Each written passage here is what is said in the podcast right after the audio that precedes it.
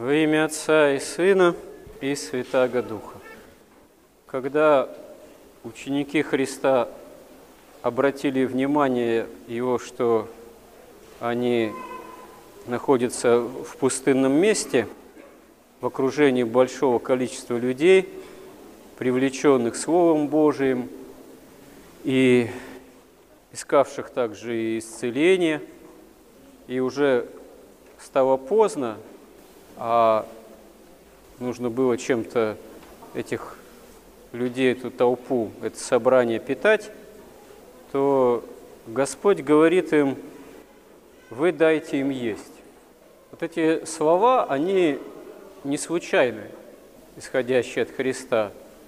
Они предваряют последующее чудо чудесного насыщения пятью хлебами и двумя рыбами более пяти тысяч человек. Почему Господь первоначально указывает ученикам, что вы дайте им есть? А ученики ну, разводят руками, у нас вот всего пять хлебцев имеется и две рыбки. Э, дело не только в том, что таким образом Господь, с одной стороны, творит чудо по просьбе, по необходимости – он не спешит это чудо сотворить, как это достаточно часто в евангельской истории бывает. Например, когда Господь умножает, притворяет, точнее, воду в вино в браке в Кане Галилейской, то Он делает это после достаточно настойчивой просьбы Пресвятой Богородицы. Так и здесь Он после некого недоумения учеников, что как они могут насытить этих людей, эту толпу, когда у них э, нет столько необходимых продуктов. Но возможно, что дело не только в том, что Господь ищет некой такой необходимости свидетельства об этом, просьбы, можно сказать, что Он вот не спешит сотворить чудо, а показывает, что действительно есть в нем необходимость.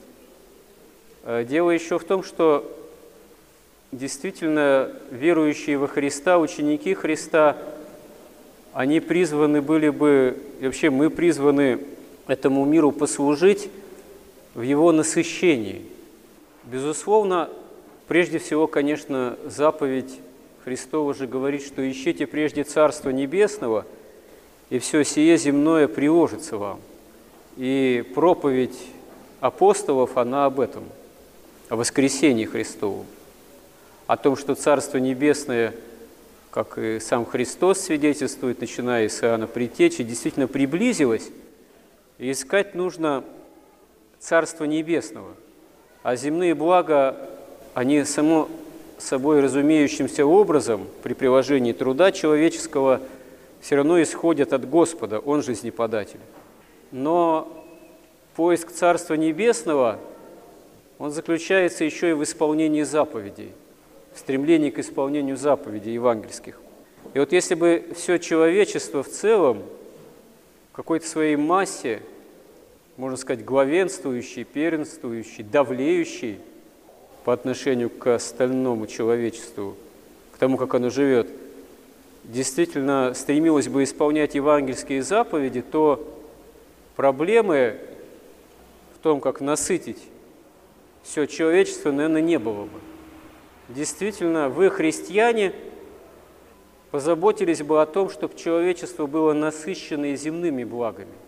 Вы, христиане, которые крещенные, которые именуете себя по форме таковыми, если бы вы жили по-христиански, наверное, и вся жизнь бы, все жили бы, если по-христиански, стремились бы к этому. Наверное, вся жизнь на земном шаре была бы гораздо в лучшем устроении, в лучшем качестве, была бы менее хищнической, была бы менее потребительской, была бы более устроена по заповедям Божьим, а тогда и не было бы проблем и с насыщением всего человечества земных благ. Но, увы, мы в земной истории видим, что скорее исполняются слова другие Христа. Сын Божий, придя на эту землю, найдет ли веру на земле. И если вера на земле, чем вера на земле во Христа в большей степени умаляется, тем больше на земле и проблем, в том числе и в насыщении многомиллиардного уже человечества обычными земными благами, земным хлебом, не говоря уже о хлебе духовном. Потому что большинство человечества этого не знает, этого бегает. И когда в наше время раздаются вопли, это уже тоже такая своего рода уже рекламная тоже игра, позиция, отсутствие там геномодифицированных продуктов, о том, что они там представляют колоссальный вред, а может и так, а вообще и не доказано, то на самом деле это все равно все своего рода крокодили и слезы, по большому счету. Потому что если где-нибудь в Африке, и не только в Африке, а в других странах, не принадлежащих так называемому обществу развитому потребления, золотому миллиарду так называемому, мрут миллионы с голода, и кроме бананов не имеют ничего, вообще никакого другого хлеба насущного, то можно не беспокоиться. Геномодифицированные там продукты все равно будут активно производиться, потому что, понятное дело, лучше тому, кто грозит голодная смерть, насытиться такими продуктами, чем просто с голоду помереть. Хотя, конечно, ситуация могла бы быть иной, если бы все человечество относилось бы более по-евангельски, по-христиански ко всем этим проблемам. Если бы оно осознавало, что если оно соль земли, то должно жить и служить евангельским заповедям так, чтобы и другим было что есть. Но, увы, это оказывается в пределах истории земной цивилизации до второго пришествия Христова не вполне осуществимо. По неисполнению евангельских заповедей и вообще такому хищническому устроению самого человеческого рода и мира, лежащего во грехах, в грехе. Это оказалось невозможно и в той евангельской ситуации, о которой здесь речь, поэтому Господь просто говорит – воздав благодарение, что вот усадите, разместите народ на траве, и с молитвой, да, вот благодаря берет эти пять хлебов и две рыбы, которые принадлежали, ну, там, апостолам, да, кому-то из его окружения, и преломляя, совершает чудо насыщения этих нескольких тысяч человек. И все насытились. И, как говорит далее евангелист, набрали оставшихся кусков 12 коробов полных, а евших было около пяти тысяч человек, э, кроме женщин и детей, то есть было еще больше. Счет в основном шел по мужчинам. Так было принято в те времена. Общество израильское прежде всего считать по мужской части. Традиция такая древняя. И вот можем обратить внимание опять же на то, что если чудо это насыщение первоначально Господь совершает, можно сказать, словно бы по принуждению, по просьбе учеников, то совершает его с избытком. Остается довольно большое количество излишков на тот момент. Действительно, это так, в том смысле, что Бог не считается с человеком, не мерую дает, а всегда изливает на нас благодать и вообще любые благодеяния – старается дать нам с избытком, с великой щедростью. И прежде всего само Царство Небесное, жизнь вечная дается тоже человеку не меры, а с большим избытком, о котором мы даже и не знаем ничего и не можем представить. Апостол говорит, что не видело то око, не слышало то ухо, не приходило то на сердце, что приготовил Господь любящим его – то есть э, Господь и здесь, в перспективе вечности, ни с кем из нас не считается.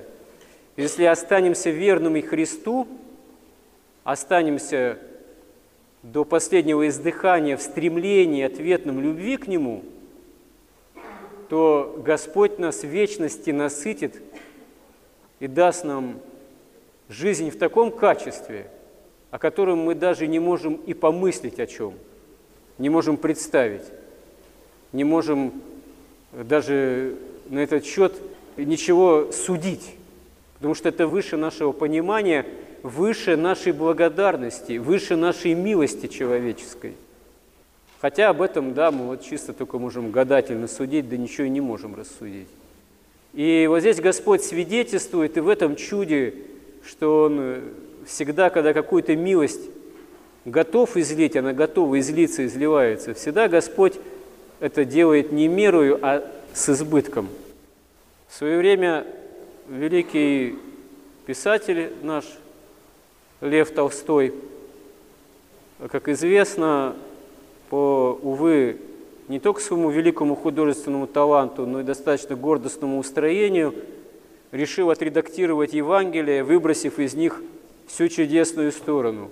И когда он дошел вот до этих чудес, до этого чуда притворения, умножения хлеба, рыб, он, образно выражаясь, долго, видимо, чесал в затылке, а потом решил, что да что тут мудрить.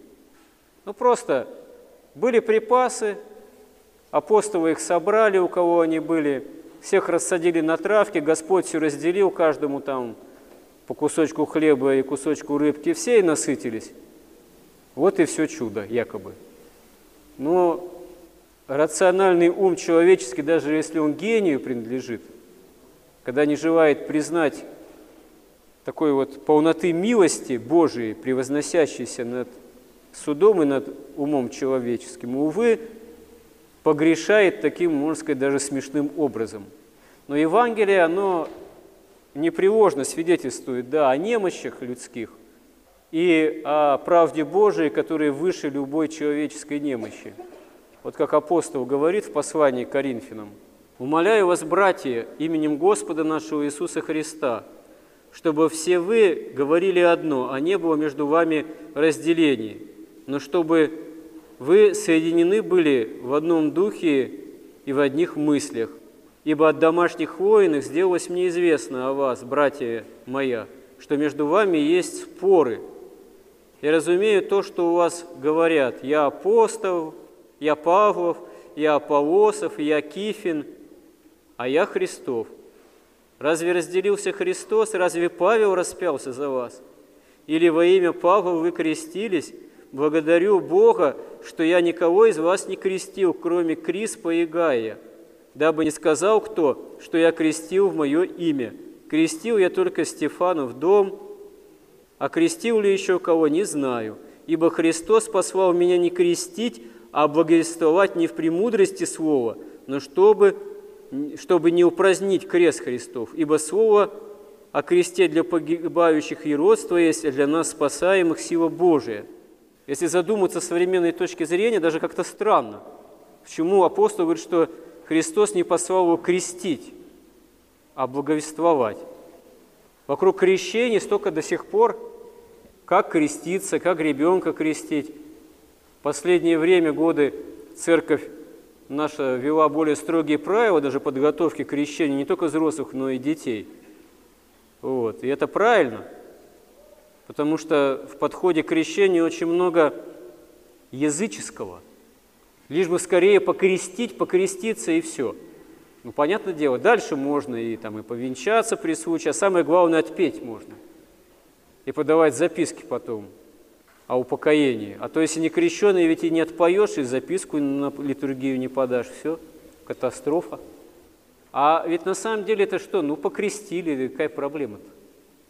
Почему важнее проповедь благовествования? Потому что если человек внял проповеди, действительно, сердце его ответно возгорелось любовью ко Христу, он не просто покрестится, он и будет жить по-христиански.